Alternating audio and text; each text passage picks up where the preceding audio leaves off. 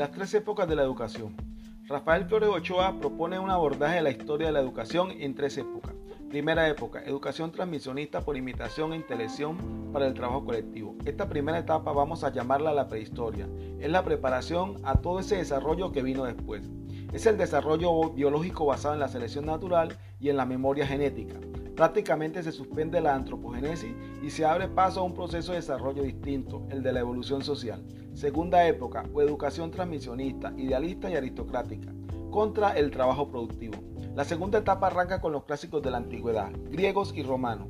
Luego pasamos por la Edad Media y el poder de la Iglesia, pasando por el Renacimiento, la Reforma, la Contrarreforma y por supuesto la Ilustración. La tercera época, o educación para la vida y la producción social, arranca con la Revolución Francesa. Las dos primeras etapas de la educación se pueden estudiar como una sola, porque a pesar que son etapas distintas, para ese momento de la historia la educación es la misma. Aquí era la misma educación para todos y se tenía la misma concepción de ella. Es decir, existe una sola línea en educación. Después de la Revolución Francesa, lo que venía siendo una sola línea en educación va a tomar dos caminos debido a las dinámicas sociales.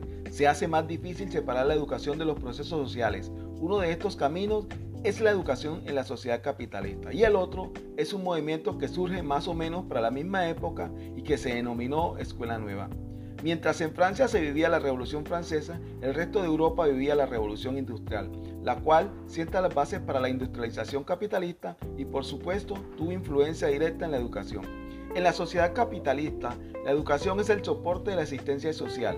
Esta va a ser una educación nueva y diferenciar, más técnica para unos y más exquisita para otros. Naturalmente, cada vez es más difícil separar la educación de los procesos sociales. Esta es una educación para la vida social capitalista.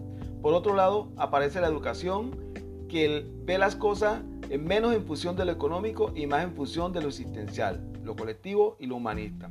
Este segundo brazo en la educación es lo que vamos a conocer como escuela nueva. La meta de la escuela nueva ya no solo es crear un individuo pleno, sino un individuo pleno para una sociedad plena. La escuela nueva es un movimiento que va a romper con el barbarismo retórico tradicional de la formación coactiva del carácter a través de la disciplina y con las disciplinas clásicas, el autoritarismo magisterial y la sumisa pasividad del niño. En su lugar, se puede volcar la educación hacia la vida y hacia la producción social.